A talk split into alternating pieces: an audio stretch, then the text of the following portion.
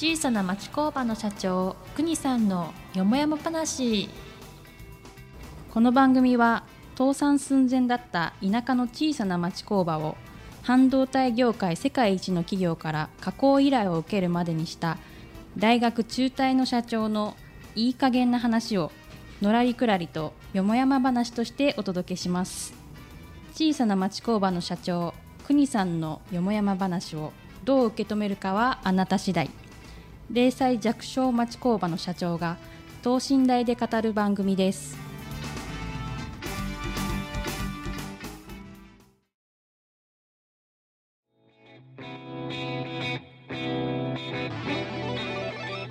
はい、こんにちは。静岡人大学学長の石川です。国さん、よろしくお願いいたします。お願いします。今回はね、26回目の放送になります。そんなになりますかなりますよ。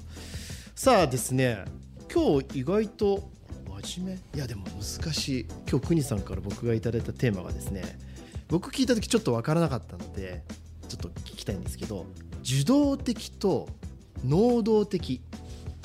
このテーマをですね、えー、国さんから出してもらったんですがこれってなんとなくしか分かってなくてよく分からないですよ。ちょっとうんあのねまあ、またね、これ実を言うと僕この今日のお題目はね、はい。まあ数あるあの YouTube の中からね、ええ。あのパクリなんですよ。パクリっすか？うんたまたま見ててね、ええ。あそうそう僕あんまこういう YouTuber の人たちって上手に表現するなと思って、はい。そうこうこういうことをね僕ね言いたいんだわ世の中にっていうのでねあったんで、まあ、そうかってその、えー、YouTuber の人の話を全部丸々ね、はい。あのここでお話しするといろいろ問題になるでしょうから。っていうよりもね実はあの先週ねええ。家内とえ家内のあのご両親の墓参りにねえちょっと行きながらね、ええ。ーぶっちゃけた話九州北派の方を半分ねはい。周遊してきたんです収容はい。ですよ。いいですねいいですね。でその時にね、ええ。あの昨年もちょっとあの高千穂峡っていうところへ行かせていただいて、でそこで宿を取って、ええ。さあまあ、洋風和風のような洋風のようなちょっとこう、ね和風モダンみたいなのかな感じのところで,、でお部屋でも食事が取れるえたもんですから。で、えーそうかってうんべらぼうにね一人な10万もするようなね宿じゃないもんですから、はい。非常にリーズナブルでいいなと思って、ええ。じゃあ今年もそこお願いしようよって言ってお願いしたんですけど、えはいただその部屋食がない。部屋食がない。なくなりまやってないんです今っていう話になっちゃって、ええあそうなんだ。って言ってじゃああの食堂でのでいいですよって言ったらもうそこももういっぱいでって言われちゃって、部屋数が結構あるもんですから、そうかこれ弱ったねっていう話で、ええでまあ今のねこういう時代ですからああいうネットでね、まあそこら辺探してみたら、え。まああのあこれもね一つね土産話でね、ええ。高千穂牛高千牛ね？お牛。牛。牛牛肉、ね牛肉はい。でこれが結構ね日本の和牛のルーツみたいな、えまあ、い諸説あるんでしょうけど、はい。まあ、そこの当時あの高千穂の方に言わせると、あのなんだ、えー、松阪牛も、ええ。えー、牛も、はい。元正しいのはうちなんだよなんてね 本当かなと思って、ああそうなんですかって聞いてきたんだけどね、ええまあ、ちょっと、まあ、プチネタで。でじゃあ牛肉でもいただくかなと思ったんだけど、ええ。やっぱそこそこ見てるとねだお金じゃなくて量的な問題で、はいお年寄り2人だと2人で1人前でいいかなみたいなんだとね申し訳ないんで。はい。でそしたら高千穂ってまさしくもうあの九州のあの分水嶺になるようなね、はい。山の中なんだけど そこで静岡の人間がはい。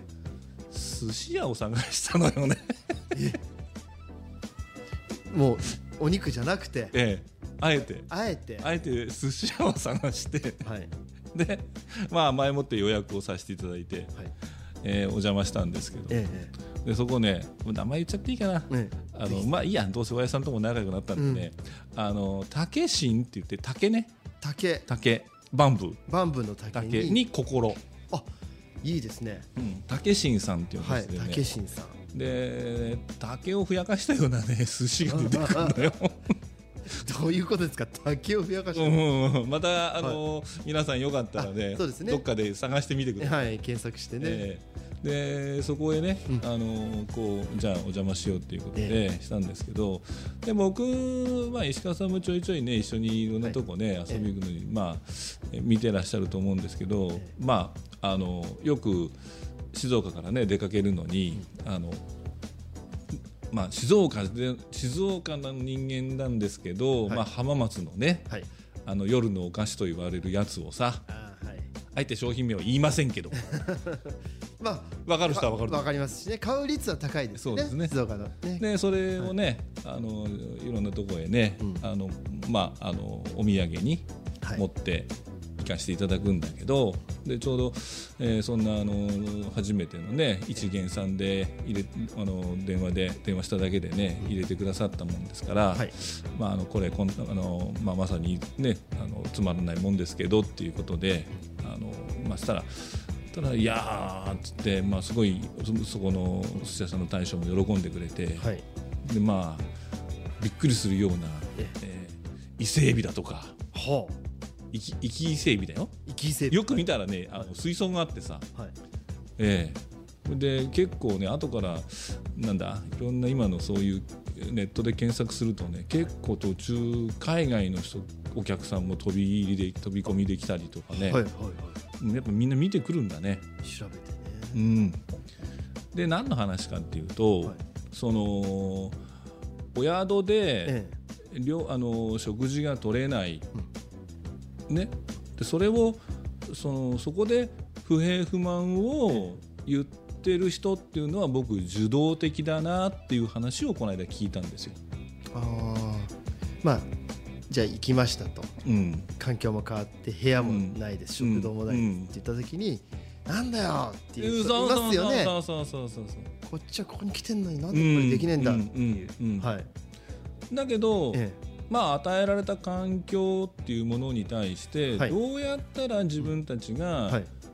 こう、まあ、心地よくね、ええ。ー時間を過ごせるかっていうことを、やっぱりどう構築していくかっていうことが、やっぱりこう能動的考え方なんじゃないかなっていう。能動的考え、うん。あー。それだけであれですね受け止め方とかその後の行動とか全然違いますもんね、ですよね。はい。だからまあちょっと前もあって台風来るって言ってるのに、ね、新幹線遅れたって言って駅員さんに詰め寄っている方なんかもよくお見受けするじゃないですか。お。受けしますね。うん。はい。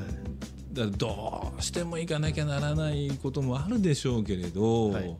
予定をずらすこともできるでしょうしとかね、だからいかにこう自分たちでこう物事を構築しながらねやっていけるかなっていうところがはい。大事なんじゃないかなっていうのがその受動的ねただ本当にまさに受け身だけでそのなんでなんでだよっていうね、うん、じゃなくて自分からこういろんなことを提案してアイデア出して、はい。やっぱそこをまあよりねあの楽しいものにしていけるかっていうのがもう全然違うじゃんね。全然同じ物事が変わってきます、うん、変わってくる。これってなかなかでもできない方多いんじゃないですか？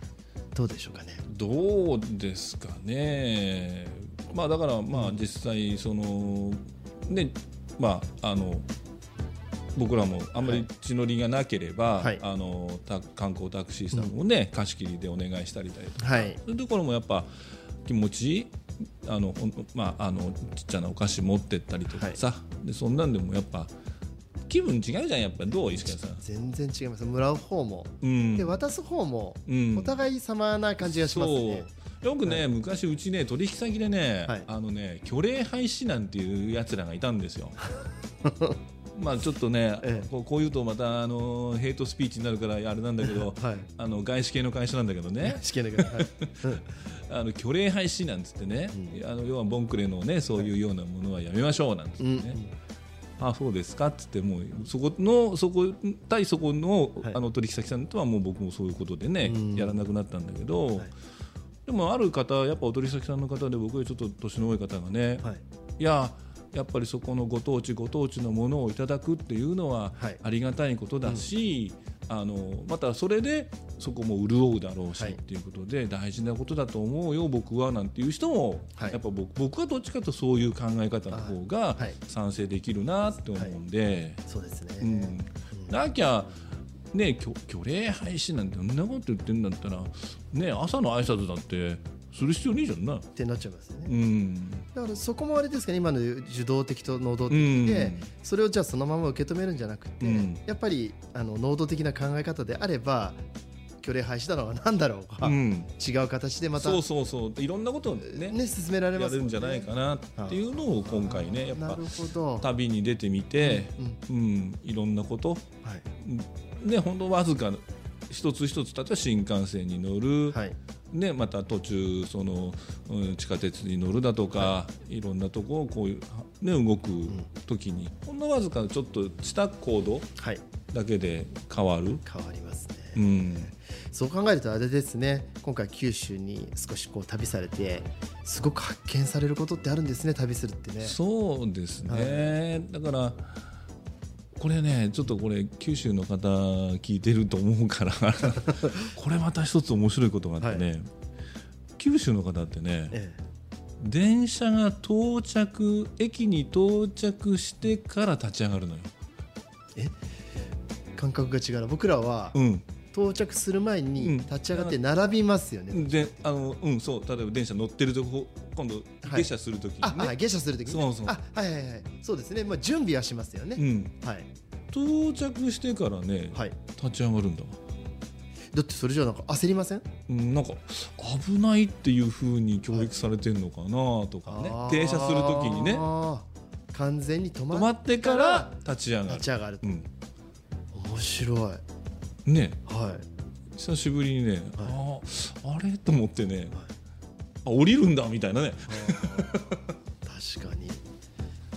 それねあ感覚ないのあの年齢関係なかったね、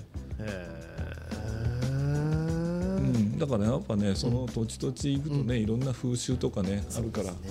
面白いなとは思うけどね。ね。うん。まあ、そんなことを勉強してきました。ありがとうございます。あの今日最初いただいたタイトルが受動的と能動的でうわこれまた難しいなと思ったんですけど、うん。あの例えからすごく分かりやすくです。ねええ。あの受け止めることができました。国さんありがとうございました。はい、はい。えー下町工場の社長国さんの嫁山話をどう受け止めるかはあなた次第。0歳弱小町工場の社長の飾らないトークをよろしければ次回もお楽しみください。九州でのすごくね素敵なお話ありがとうございました。それでは国さんまた次回もよろしくお願いいたします